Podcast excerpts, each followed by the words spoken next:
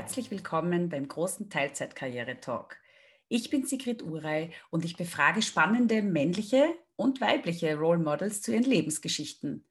Wie bringt man bzw. Frau Kind und Karriere unter einen Hut? Und das vor allem in Teilzeit. Geht das überhaupt? Ich denke ja. Und das denken auch einige moderne Unternehmen. Aber wie macht man es tatsächlich möglich, Arbeitnehmerinnen und Arbeitnehmern eine spannende berufliche Herausforderung oder sogar eine Beförderung in Teilzeit zu bieten? Wie sieht ein sinnvolles Karenzmanagement aus und wie schaffe ich für Firma und Mitarbeiter eine Win-Win-Situation? Heute sitze ich tatsächlich mal vor Ort bei einem Unternehmen, das ebenfalls überzeugt ist, dass es nur die richtige Organisation und das richtige Mindset braucht, um auch Teilzeitkräften ein Arbeitsklima zu schaffen, wo sie sich entwickeln und erfolgreich sein können. Danke, liebe Monika Lämmerer, HR-Managerin bei der Schick, der Schieneninfrastrukturgesellschaft in Wien, und Tamara Riedel-Joven, zuständig für die Kommunikation im Unternehmen, dass ihr heute meine Gäste seid. Hallo. Hallo, danke für die Einladung. Liebe Monika, kannst du vielleicht einmal ganz kurz anfangen, uns zu erzählen, was ist die Schick? Was macht sie eigentlich so? Und auch ein bisschen berichten, ähm, was dein berufliche, deine berufliche Vorgeschichte ist und wie du dann bei der Schick gelandet bist. Hallo, also ich beginne jetzt äh, mit dem Unternehmen. Die Schick, das ist der kurze Ausdruck zu Schieneninfrastruktur Dienstleistungs GmbH, ist ein hundertprozentiges Tochterunternehmen des Bundesministeriums für Klimaschutz, Umwelt, Energie, Mobilität, Innovation und Technologie, kurz BMK. Wir bzw. die Mitarbeitenden sind mit einer breiten Expertise in Sachen Mobilität aufgestellt, allen voran im Bereich der Schiene. Unsere großen operativen Tätigkeitsfelder liegen in den Verkehrsdiensteverträgen. Das sind Verträge, die zwischen der Schick- und Eisenbahnunternehmen über die Bestellung von Schienenpersonenverkehren abgeschlossen werden. In der Infrastrukturkontrolle und in Mobilitätsförderprogrammen. Bei uns im Haus sind aktuell rund 110 Mitarbeitende beschäftigt. Seit vielen Jahren ist es uns ein großes Anliegen, Diversität in unserem Unternehmen zu fördern und zu leben und damit auch mit einem guten Beispiel für andere Unternehmen voranzugehen. Ein paar Informationen über mich. Äh, das sind jetzt selbstverständlich nicht nur zwei Wörter, da ich schon fortgeschrittenes Berufsalter habe. Ich bin 53 Jahre alt und seinerzeit mit 36 Jahren in die Firma Schick eingetreten. Ich suchte eine Halbtagsstelle, halbwegs in der Nähe meines Hauses, da meine beiden Söhne noch Kinder waren. Die Position damals ganz am Anfang gab leider nicht wirklich etwas her. Das war mir jedoch egal. Damals war klar, diese Halbtagsstelle ist ohne Verantwortung. Die Jobs, die ich zuvor hatte, egal ob Vollzeit oder Teilzeit, waren alle höherwertiger. Nach einem kaufmännischen Schulabschluss waren die wichtigsten Stationen im Berufsleben. Viele Jahre in der damals größten Bank Österreichs, die gibt es heute nicht mehr. Im Bereich Devisenhandel, das war super, super stressig, mit sehr vielen Überstunden verbunden. Und nach einem internen Wechsel in einer Zweigstelle in Hitzing, wo ich dann gehobenes Klientel betreut habe, also Beratung und Kassatätigkeiten ausgeübt habe. Ich war mehrere Jahre in einer Werbeagentur. Das wiederum war super spannend. Ich war einige Jahre bei einem Reiseveranstalter. Damals waren die Kinder sehr, sehr klein, aber der große Vorteil war, dass wir wunderschöne Urlaubsorte am Meer kennengelernt haben. Ich habe mein ganzes Leben hindurch Ausbildungen neben der Arbeit und auch neben den Kindern gemacht. Aus meiner Sicht waren die wichtigsten davon Ausbildung in klassischem Gesang, Ausbildung zur Trainerin und Coaching, alles Mögliche im Bereich Arbeitsrecht, Recruiting, Personalentwicklung, dann äh, die Biologic-Ausbildung für Personen, die im Personalwesen arbeiten ich habe vor wenigen Jahren einen Universitätslehrgang zur Employer Brand Managerin gemacht und abgeschlossen und erst heuer den Lehrgang zum Diversity Facilitator abgeschlossen. Ja, das ist ja schon einmal ein ganz guter Start. Sehr viele Ausbildungen und eine lange Berufskarriere, aber du bist ja jetzt HR-Managerin bei der Schick Und ähm, warum ich ja auch hier bin, ist hauptsächlich deswegen, weil wir im Vorgespräch auch irgendwie festgestellt haben, dass wie ihr sozusagen ähm, das ganze Karenzmanagement äh, abhandelt, wie ihr mit den Mitarbeitern umgeht, die eben Frauen, die schwanger werden, Männer, die auch Väter werden, wie ihr Diversity lebt. Das ist sozusagen beispielhaft, weswegen wir halt darüber auch sprechen wollen, weil das Schlagwort Diversity und Inclusion ja jetzt momentan in aller Munde ist. Aber viele vielleicht nicht so genau wissen, was bedeutet das so alles. Ja, und es ist ja nicht nur Kinderkriegen und, und äh, Teilzeitarbeiten mit Kinderbetreuung, sondern es hat ja noch viel, viel mehr Aspekte, Diversity.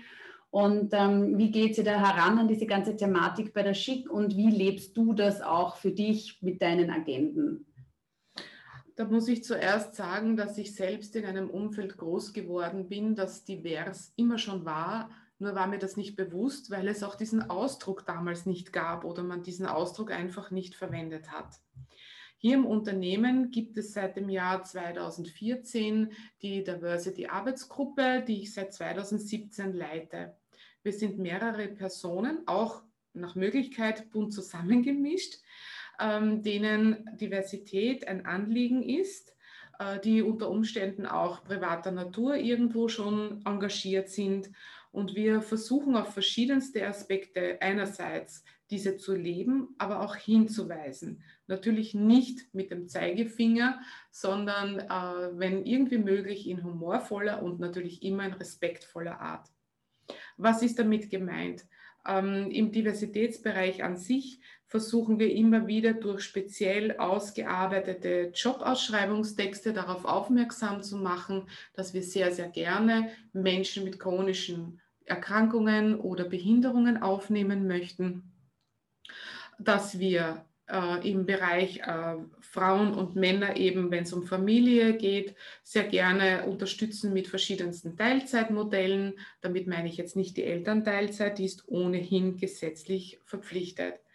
Aber dass wir auch Menschen, die älter sind und vielleicht fünf Jahre vor der Pension stehen, unter Umständen die Altersteilzeit ermöglichen. Weiters gibt es verschiedene Teilzeitmodelle im Bereich, wenn ich jetzt äh, vielleicht gerade meine Masterarbeit schreibe und vier, fünf, sechs Monate dazu benötige, mich intensiv damit zu beschäftigen, dass ich mein Vollzeitmodell für diesen Zeitraum auf ein Teilzeitmodell zurückschrauben kann und danach wieder natürlich in die Vollzeitposition hinein äh, wieder zurück hineingehe. Weiter sind wir immer wieder in Arbeitsgruppen übergeordneter Natur zu finden, wie zum Beispiel beim Bundeskanzleramt oder bei einer Plattform von verschiedensten Bundestöchtern, wo wir uns in allen möglichen Aspekten, äh, die die Diversität beinhaltet, engagieren, austauschen und zum Beispiel an einer inklusiveren Sprache mitarbeiten. Ja gut, das klingt ja schon einmal alles sehr viel und sehr vielversprechend. Ähm, nachdem wir hier aber auch einen Teilzeit-Karriere-Talk haben, ähm, freue ich mich besonders, dass die Tamara auch da ist. Die ähm, ist ja Kommunikationsexpertin in einer Senior Position hier bei der Schick und ist eigentlich eines der Role Models, die ich sonst immer zum Podcast einlade, nämlich aus der Karenz heraus in Teilzeit bei euch eingestiegen und ähm, vielleicht, Amara, erzählst du ganz kurz, wer du bist, wo du herkommst, ähm, wie alt deine Kinder sind und vor allem, wie du dann letzten Endes bei der Schick gelandet bist und in welchem Modell du da jetzt arbeitest.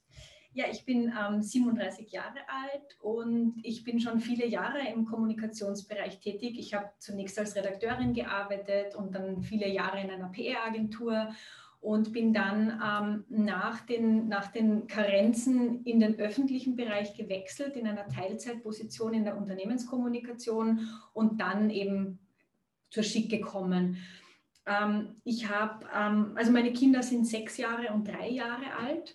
Ähm, ich habe bei den Kindern jeweils ähm, ein Jahr Karenz genommen, habe dazwischen auch zwischen den Karenzen gearbeitet. Ich muss sagen, ich habe bei, bei meinem ehemaligen Arbeitgeber auch schon ähm, dazwischen eben in Teilzeit gearbeitet und viel Verständnis eigentlich erfahren und, und viel Unterstützung erfahren. Also ich habe das immer sehr positiv in Erinnerung behalten. Ich habe aber trotzdem in der Karenz, in der zweiten Karenz von meiner Tochter mir dann überlegt, ähm, dass ich mich gern ähm, nicht im Beruf, aber inhaltlich ähm, einfach umorientieren möchte und habe dann mit großem Glück eine Teilzeitstelle im Kommunikationsbereich gefunden. Das ist halt in, in der Kommunikation prinzipiell schon eher eine Rarität. Ähm, dass man in Teilzeit was findet und dass ich den Job dann auch noch gekriegt habe, war, war super. Ähm, und dann eben bin ich nach einiger Zeit über dieses ähm, Stelleninserat von der Schick gestolpert so wirklich zufällig irgendwie ist mir das über so einen Suchagenten reingespielt worden und ich habe es durchgelesen und habe mir gedacht, das passt doch irgendwie ganz gut zu mir und ich glaube, ich würde auch zu dem Unternehmen passen. Also das hat inhaltlich sehr vielversprechend geklungen, was das Unternehmen bietet und gleichzeitig habe ich gewusst, dass ich die Qualifikationen, die ähm, gefordert sind, wirklich erfüllen kann. Sagen wir mal, das Einzige, was nicht gepasst hat, war, die Stelle war natürlich, Überraschung, als Vollzeitstelle ausgeschrieben. Ja. Ähm, mir ist in meinem ehemaligen Job schon bewusst gewesen, ich habe damals 25 Stunden gearbeitet, dass das wirklich das Minimum ist, das ich machen will. Und eigentlich wollte ich immer 30 machen, weil, weil ich das einfach zu dem Zeitpunkt schon gut einschätzen habe können, dass ich mit 30 Stunden gut zurechtkomme.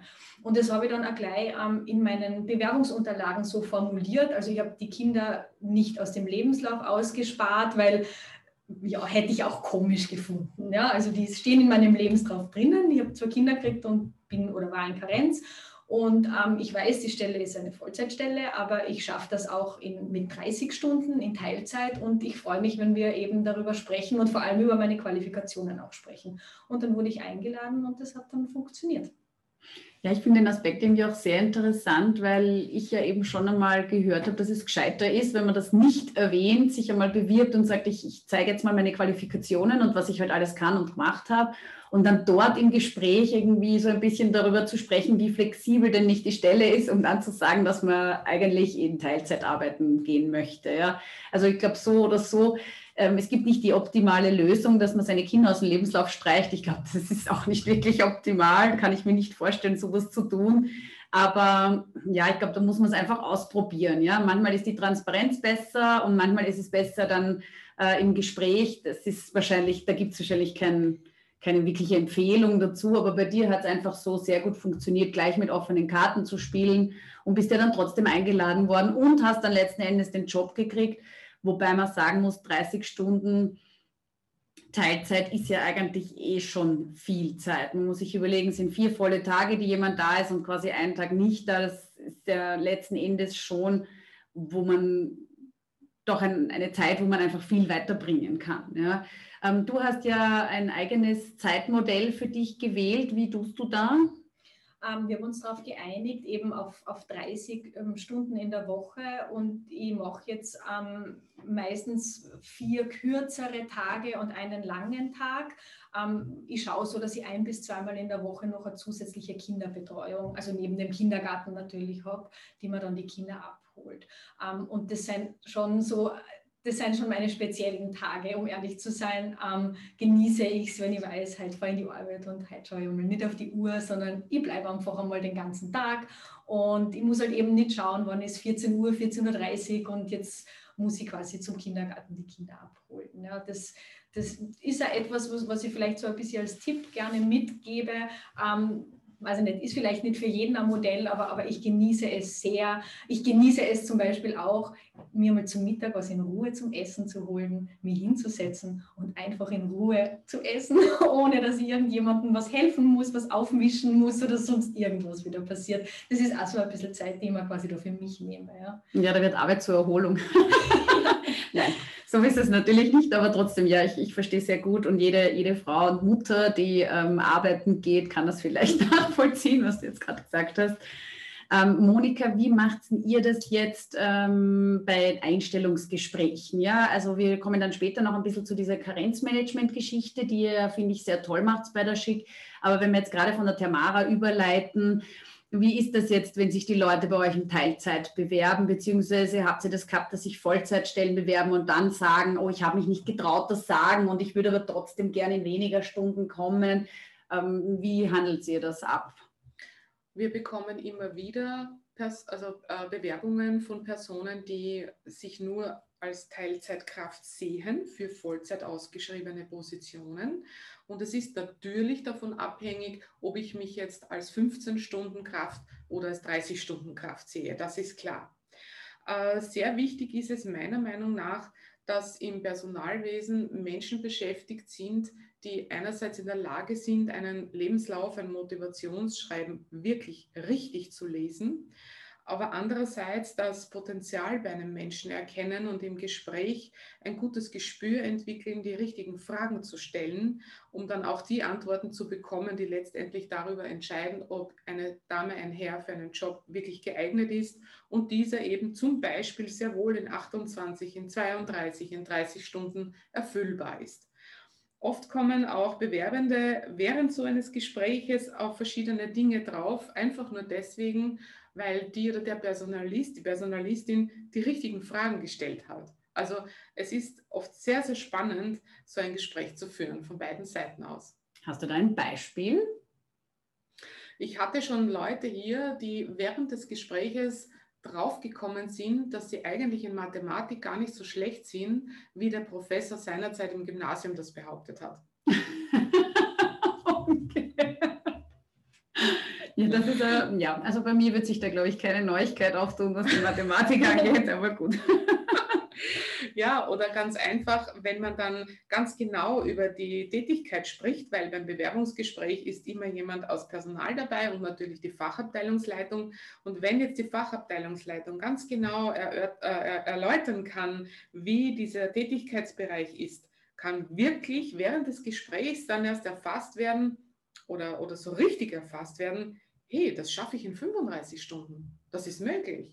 Also ich kann diesen Job machen. Das kann sich unter Umständen wirklich während des Gesprächs dann ergeben und vielleicht hat sich die Person aber ursprünglich für Vollzeit beworben und wollte Vollzeit gehen. Also das meine ich auch mit der Erkenntnis für sich selbst. Vielleicht hat dann die Bewerberin oder der Bewerber gesehen, hey, das schaffe ich locker in 35 Stunden und ich kann dieses und jenes, was ich privat immer gerne schon machen wollte, locker dann noch dann unterbringen an diesem einen halben Tag, den ich nicht im Büro bin. Ja, das ist so eine klassische Work-Life-Balance-Frage. Und Teilzeit betrifft ja letzten Endes oder weniger Stunden arbeiten, betrifft ja letzten Endes nicht nur Frauen, Mütter, Väter, also Eltern, sondern es betrifft ja eigentlich jeden, der sagt, ich möchte von meinem Leben noch ein bisschen was anderes haben, als nur im Büro zu sitzen und reinzuhackeln die ganze Zeit. Und ich weiß also, wie ich damals zum Arbeiten angefangen habe, war das sehr gang und gäbe zu sagen, äh, wenn man um 18 Uhr heimgegangen ist, ob man denn jetzt einen halben Tag Urlaub hat oder so. Ja? Also da war es irgendwie schick, möglichst lang sitzen zu bleiben, was die Leute dann tatsächlich als Output gebracht haben. Das steht echt auf einem anderen Papier und das weiß man ja auch so gar nicht genau. Aber ich glaube auch nicht daran, dass jemand, der zwölf Stunden durcharbeitet, ähm, so einen wahnsinnig viel besseren Output bringt als jemand, der entspannt und locker und irgendwie glücklich, sage ich einmal, und gesund vielleicht acht Stunden oder neun Stunden arbeitet. Also das ist ja schon einmal die große Frage. Aber Tamara, vielleicht magst du äh, ein bisschen was dazu sagen noch.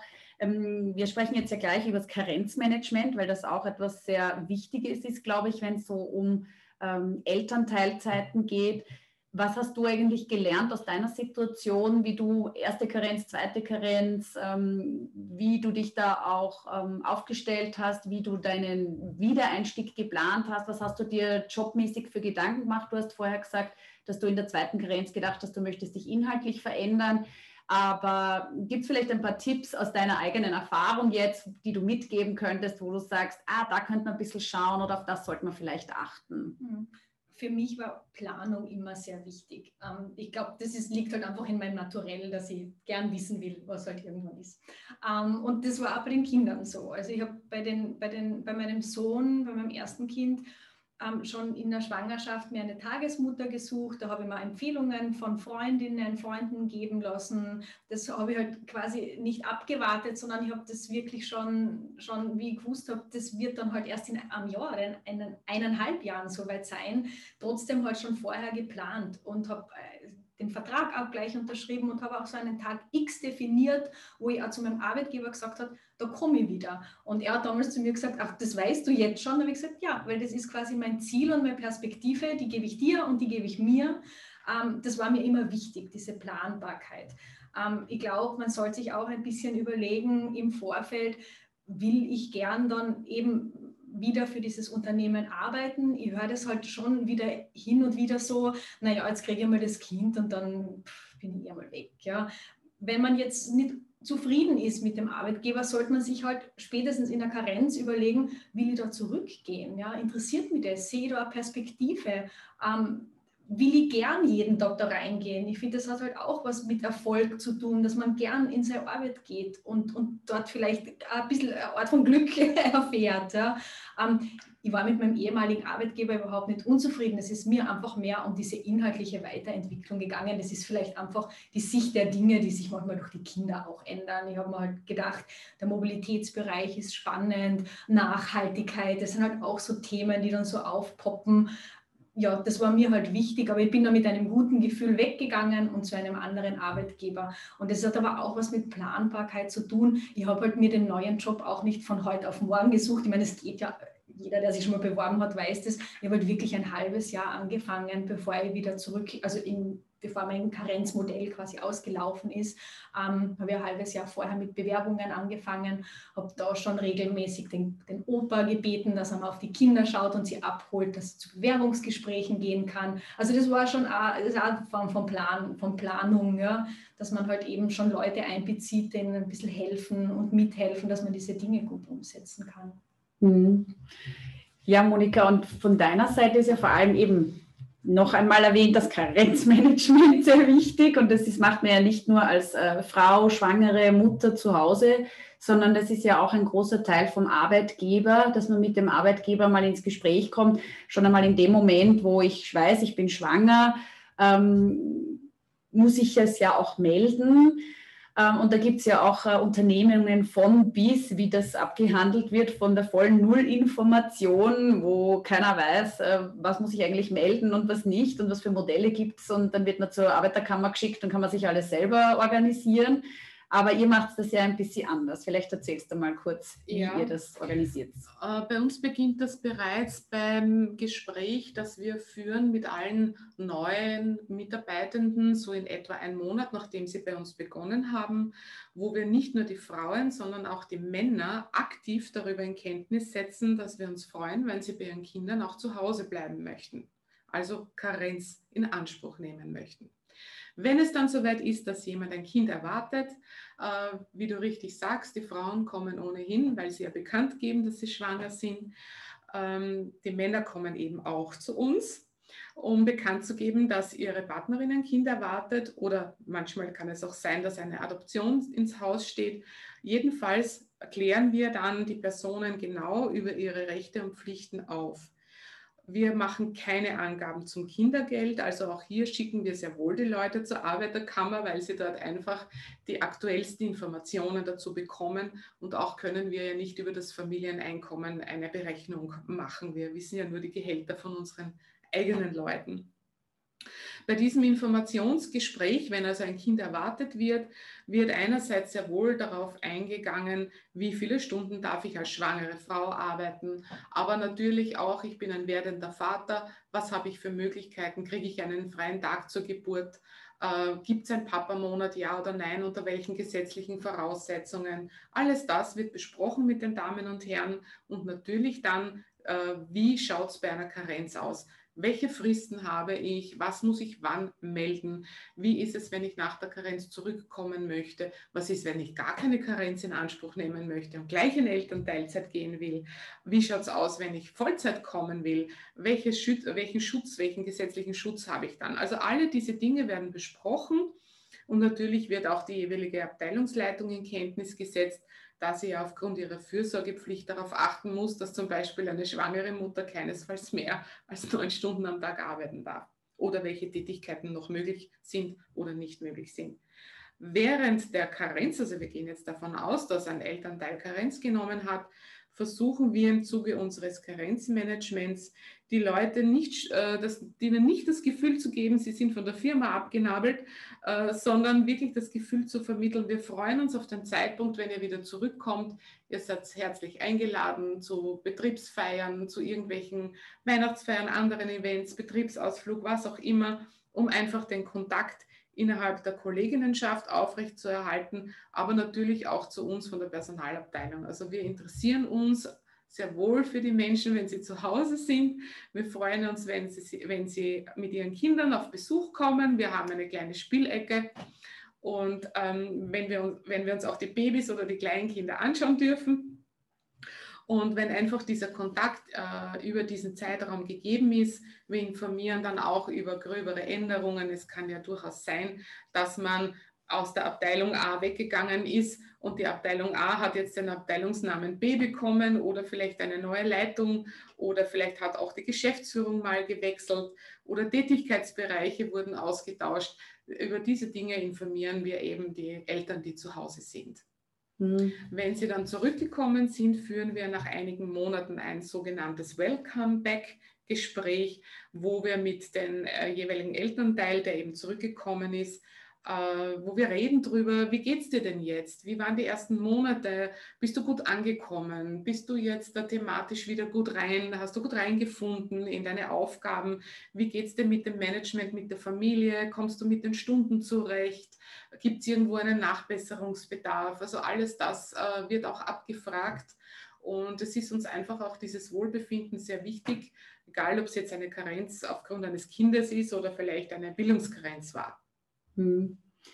Und von der Organisation her, also ich meine, ich stelle mir das ja, also oft einmal habe ich das Gefühl, dass sehr viele Unternehmen ja Mütter, Eltern nicht so gerne haben, die dann mit ihren wilden Teilzeitmodellen und Teilzeitwünschen äh, dann zurückkommen. Es ist ja schon immer eine organisatorische Frage und ich gehe mal davon aus, dass es in größeren Unternehmen ist es immer etwas einfacher, weil man kann ja da zumindest Möglichkeiten finden, auch für Jobs, die jetzt weniger Stunden beinhalten, dann einfach auch oft einmal zu kreieren, dass man bei einem Projekt aushilft oder so, wenn dann die Frauen zurückkommen, die dann, keine Ahnung, zwölf Stunden arbeiten wollen.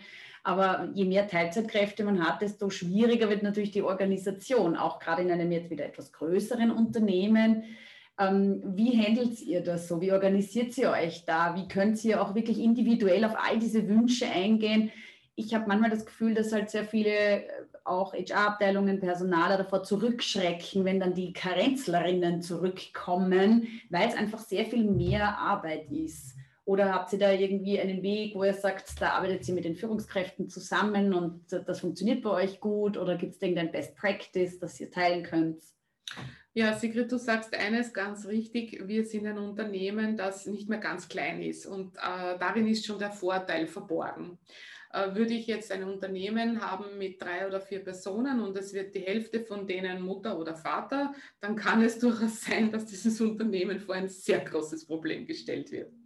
Äh, wir sind in etwa 110 Personen derzeit und wir haben immer einen gewissen Prozentsatz an Damen und Herren, die ein Kind erwarten. Also das sind wir gewohnt. Punkt eins. Punkt zwei, es gibt einfach gesetzliche Grundlagen, an die wir uns zu halten haben. Und daher musst du einen Personalstellenplan immer so ausstaffieren für das kommende Jahr, dass Dinge möglich sind. Und drittens durch das, dass wir ja immer Kontakt halten mit den Personen, die zu Hause sind, wissen wir ja auch, wie es funktioniert bei denen daheim, wann sie wieder ins Berufsleben zurückkommen wollen, ähm, wie sie sich vorstellen von den Stunden her. Und es ist dann ganz wichtig, natürlich mit den Abteilungs- und Teamleitungen auch zu besprechen, wie schaut es denn von den Tätigkeitsbereichen aus. Äh, wird es möglich sein, wenn jemand eben nicht mehr 40, sondern vielleicht 20 oder gar 15 Stunden arbeitet, kann man die Aufgabenbereiche auf die Mitarbeitenden in diesem Team oder in dieser Abteilung anders aufteilen. Äh, wie sieht es aus? Kann man unter Umständen eine weitere Planstelle ermöglichen, wo man eben zusätzlich Leute aufnimmt? Also ganz wichtig ist immer die Kommunikation miteinander, untereinander, diese natürlich auch so ehrlich wie möglich und was man auch nicht vergessen darf, äh, auch hier ist ja die gesetzliche Grundlage gegeben, selbstverständlich darf man niemanden wieder beschäftigen nach der Karenz in einer, in einer Tätigkeit, die weit unter dem Niveau ist. Ja, also man muss natürlich eine gleichwertige Tätigkeit ermöglichen. Wir schauen meistens, dass die Leute in der gleichen Abteilung wieder unterkommen. Natürlich kann das auch einmal der Fall sein, dass es nicht geht. Äh, was wir auch immer wieder machen, ist, dass wir während der Karenz befristet Personal aufnehmen als Karenzvertretung, um eventuelle zeitlich gesehen jetzt lange Löcher, wenn ich das so aussprechen darf, zu stopfen. Also wenn ich jetzt weiß, es möchte jemand zwei Jahre in Karenz gehen und ich kann diese Tätigkeiten nicht zwei Jahre liegen lassen oder zwei Jahre aufteilen auf andere Menschen, andere Mitarbeitende, dann ist diese Überlegung schon sehr wichtig, eine befristete Karenzvertretungsposition auszuschreiben. Wie viele Leute seid ihr da eigentlich in der Personalabteilung, die das alles abhandeln müssen? Also wir haben Punkt 1 unseren Personalchef, äh, dann bin ich, ich bin übrigens auch eine Teilzeitkraft mit 36 Stunden. Äh, dann haben wir eine weitere Referentin, die Vollzeit tätig ist. Und dann haben wir noch eine Mitarbeiterin, die in etwa 20 Stunden auch für uns gewisse Tätigkeiten im Personalbereich. Und zwar ist sie besonders im Bewerbungsprozess äh, eingebunden, im Terminmanagement, in der Organisation. Also ein paar wenige Leute, die das alles handeln. Mhm. Ähm, Tamara, ich würde dich noch gerne fragen, so eine ganz klassische Frage für solche Gespräche vielleicht, wenn du noch einmal die Zeit zurückdrehen könntest. Würdest du Dinge jetzt irgendwie anders machen? Hast du jetzt Erfahrungen gesammelt, außer eben, dass Planung wichtig ist, aber wo du sagen würdest, das würdest du jetzt irgendwie anders gestalten oder anders machen? Und ähm, sind diese 30 Stunden für dich jetzt sozusagen die Empfehlungsstundenanzahl, wo du am besten zurechtkommst? Oder glaubst du auch, dass sowas wie 25 Stunden eine gute Stundenanzahl ist, wirklich für seniorige Positionen? Weil ich gerne ein bisschen nach außen auch kommunizieren will, wenn da jetzt jemand zuhört und sagt, hm, ähm, ich weiß nicht, was für eine Stundenanzahl realistisch ist für meinen Job. Was ist da so deine Erfahrung und gibt es überhaupt irgendwas, was du anders machen würdest für hm. dich? Ähm, also zur Stundenanzahl, ich habe halt für mich die Erfahrung gemacht, dass ich mit 30 Stunden gut zurechtkomme. Ich habe vorher eben in 25 Stunden gearbeitet und es war dann doch oft stressig. Also ich bin dann mit einer To-Do-Liste quasi in der Früh gekommen und dann wieder mit einer gegangen. Ähm, ich glaube, man muss sich auch anschauen im Unternehmen, wie viele Leute habe ich denn um mich herum, die mir auch mal etwas abnehmen können. Ja, wenn ich jetzt in einer Position bin, wo ich sage, okay, ich muss das alleine schupfen aus irgendeinem Grund, dann wird es schwierig mit wenigen Stunden. Wenn ich sage, okay, ich muss früher gehen, habe aber noch einen Kollegen oder eine Kollegin, wo ich sagen kann, machst du mir das bitte fertig, dann wird es wahrscheinlich leichter gehen. Ja. Aber in der Position, in der ich bin, vor allem mit 30 Stunden, Stunden eigentlich ganz gut. Es gibt natürlich Phasen, wo halt sehr viel zu tun ist und dann, weiß nicht, dann könnte man wahrscheinlich Vollzeit und mehr arbeiten und dann wieder welche, wo es weniger, das pendelt sich aber auch ganz gut ein. Also für mich funktioniert es gut mit diesen Stunden, auch, ähm, dass ich halt noch am Nachmittag ein bisschen Zeit mit den Kindern habe. Und da bin ich dann beim nächsten Punkt, ich würde mir halt auch das Unternehmen gut aussuchen, ähm, in dem ich bin, ähm, wo ich dann quasi auch in Karenz gehe und mir überlegen kann, ähm, passt es dann gut. Also bei uns ist es halt jetzt so, ich war zwar bei der Schick nicht in Karenz, aber ich profitiere halt von diesen Dingen, die die Schick den Mitarbeitenden anbietet. Also wir haben eine Gleitzeitvereinbarung, ähm, wir, haben, wir können Zeitausgleich gehen. Das schaufelt mir halt gerade im Zeitmanagement schon viel frei, wenn man, wenn man da halt halbwegs flexibel agieren kann. Ähm, wir haben natürlich eine Homeoffice-Vereinbarung, wir haben aber noch andere Benefits. Also wir kriegen zum Beispiel Kinderbetreuungsgutscheine, das ist halt auch ein finanzieller Vorteil. Die Betriebsärztin kommt regelmäßig ins Haus, das ist halt schon sehr praktisch. Ja. Ähm, also von daher würde ich mir halt einfach auch überlegen, ob, ob das für, für mich gut passt und, und ja, ob ich da irgendwie ähm, mit dem halt dann gut zurechtkomme, was, was das Unternehmen bietet oder vielleicht auch nicht bietet. Der eine sagt vielleicht, ich brauche das, der andere sagt, ich brauche das eh nicht. Ja. Ähm, rückblickend würde ich sagen, ich glaube, man darf sich schon auch einmal trauen, etwas zu fordern. Ich habe für mich selber oft die, die so ein bisschen die Einstellung gehabt, jetzt habe ich die zwei Kinder, jetzt bin ich vielleicht nicht mehr so flexibel. Dann kommen andere BewerberInnen, die haben vielleicht keine Kinder und sind jünger und deswegen attraktiver für den Arbeitgeber. Aber ich glaube, da muss man sich seiner eigenen Qualifikationen auch bewusst werden und die hervorkehren und Kinder auch nicht immer als Ballast ansehen. Also ich sehe das ja bei uns, bei uns haben ja viele Kinder und kleine Kinder. Ähm, die wissen auch, wie das ist. Man muss dann nicht immer irgendwie das als, als unbedingt jetzt, ja, dass man halt dann nicht mehr so flexibel ist oder so muss man das nicht ansehen. Man muss sich, glaube ich, ein bisschen ähm, bewusst werden darüber, was man kann und was man leistet, dass man ja am Ende des Tages zwei Jobs hat. Man hat die Kinder, man hat quasi die Erwerbstätigkeit und in der leistet man ja auch etwas. Ich bin einfach ähm, auch durch die Kinder sehr, ich glaube, effektiver geworden. Ich habe ein besseres Zeitmanagement, fokussierter. Das sind auch Dinge, die mir etwas gebracht haben und auch im, im Berufsalltag etwas gebracht haben. Mhm. Aber das leitet jetzt ganz schön über noch, Monika, du bist eine Verfechterin des ähm, Non-Mom-Shamings. Also ich bin da ja auch immer sehr aktiv, weil mich das wahnsinnig nervt, wie ähm, Frauen und auch Mütter einander irgendwie verurteilen zu den eigentlich zu allem. Also ich habe manchmal das Gefühl, man kann ja als Mutter überhaupt nichts richtig machen. Und ähm, du setzt dich ja auch sehr dafür ein, dass ähm, eben ein bisschen mehr Akzeptanz untereinander da ist, oder? Absolut. Also ich bin dafür, dass es mehr Solidarität unter den Frauen gibt und äh, dass jede Frau das Modell, das eine andere Frau wählt, einfach so sein lässt, so stehen lässt, nicht kritisiert. Mm, ich höre immer wieder am Spielplatz, also meine Kinder sind ja schon sehr groß, aber die waren ja auch mal klein mein Kind kann dieses, mein Kind kann jenes. Äh, das ist diese Wettbewerbssituation, wo ich mir manchmal denke, denk, ist jetzt der Sohn oder die Tochter ein Marketingprodukt oder um was geht es da eigentlich? Und auf der anderen Seite höre ich oft, was, du bist zu Hause, du arbeitest nicht. Oder umgekehrt äh, eben diese Geschichte, nein, du gehst Vollzeit, ja, wie kann man nur? Also warum können wir nicht einfach das lassen, was ist? Jede Frau findet das Modell, das für sie gut ist. Und das ist für mich okay. Äh, ganz frei nach diesem Motto, ich bin okay, du bist okay.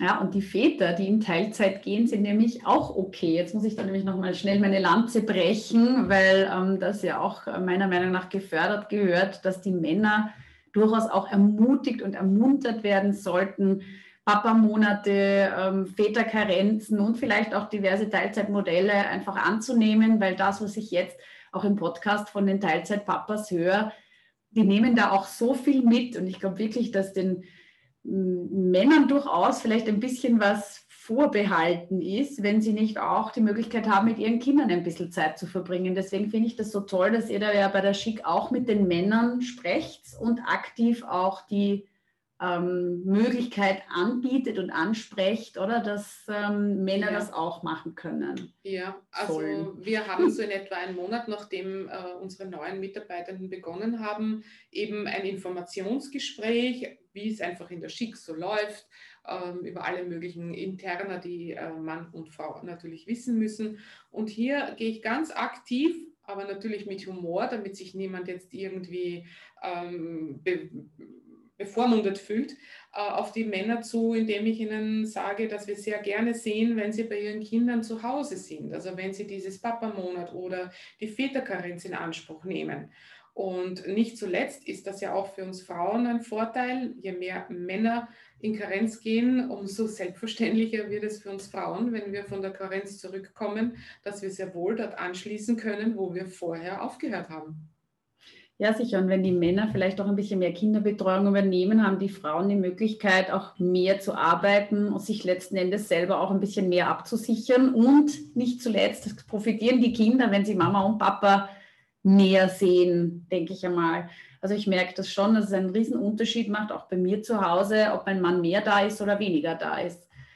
Also ich habe den Vergleich oder viele haben ja vielleicht den Vergleich durch Corona auch, aber bei meinen Kindern hat das durchaus was ausgelöst, dass der Vater auf einmal mehr zu Hause war. Und das muss ich gestehen, war durchaus sehr positiv bei meinen Kindern. Und ich glaube schon dran, dass es den Kindern viel bringt, wenn sie nicht immer die gestresste, genervte Mama haben, sondern die Väter bringen ja auch eigene äh, Dinge mit in die Kindererziehung und so weiter, die wir Mütter ihnen vielleicht gar nicht geben können. Und so ermöglicht sich dann aber auch uns äh, ein bisschen das, dass wir beruflich wieder mit ein bisschen mehr Stunden vielleicht einsteigen können und nicht so lange hinten bleiben. Ja, also nur als äh, Gedankenanstoß für alle Leute, ja, die sich das vielleicht überlegen. Es hat durchaus sehr viele positive Aspekte und eben Firmen und Unternehmen, die das dann halt anbieten und wirklich proaktiv anbieten, punkten für mich da halt sehr stark, weil sie das dann einfach mehr salonfähig machen. Ja, dann, weil ich schon manchmal das Gefühl habe, da ist noch sehr viel Zurückhaltung da, auch seitens der Männer oder seitens der Gesellschaft und noch nicht so viel Akzeptanz, wie ich es mir ehrlich gestanden wünschen würde. Ja. Ich weiß nicht, wie ihr das seht, aber wie viele Männer haben vor zehn Jahren bei euch Väterkarenz angesucht und wie viele sind es jetzt? Ja? Also da hat sich bestimmt auch einiges getan. Ja, da hat sich sehr viel getan, das hat sich wahrlich verändert. Ähm, und ich muss wirklich sagen, es gibt mittlerweile auch Väter, die nicht nur zwei Monate, sondern auch längere Zeit in Väterkarenz gehen. Ähm, wenn ich jetzt so zurückdenke an die Zeit, als meine Kinder geboren wurden, muss ich wirklich sagen, dass ich meinem ersten Mann, mit dem ich die Kinder habe, äh, heute noch wirklich sehr, sehr viel dankbare Gefühle entgegenbringe, weil er einerseits ohne dass wir da lange darüber diskutieren mussten, ein Vollzeitvater einfach war. Und oft in der, in der Zeit, als unsere Kinder Babys waren, dachte ich mir oft, er ist die bessere Mutter. Er hatte viel mehr Geduld als ich. Ähm, aber er hat mich immer gefordert und gefördert, ob das jetzt Weiterbildung war oder eben die Zeit mir zu nehmen für die Arbeit, wo ich der Meinung war, die möchte ich arbeiten, von der Stundenanzahl her und es eben ähm, ganz normal war, dass er aufgrund seines Berufes sehr viel Zeit mit den Kindern verbracht hat, obwohl er nicht in Karenz äh, gehen konnte zur damaligen Zeit. Also es ist meiner Meinung nach, so wie auch Kollegin Tamara gesagt hat, sehr, sehr wichtig im Vorfeld vieles zu planen, am besten schon überhaupt, bevor man schwanger wird, sich zu überlegen, in welchem Unternehmen bin ich, wie schaut es dort aus, wenn ich vielleicht nach einer Karenz wieder zurückkommen möchte, welche Möglichkeiten habe ich heute und die sind gesetzlich überhaupt nicht damit zu vergleichen, wie wir es vor 30 Jahren vorgefunden haben. Also in diesem Sinne kann man sagen, wir haben ja jetzt schon ein bisschen Glück auch.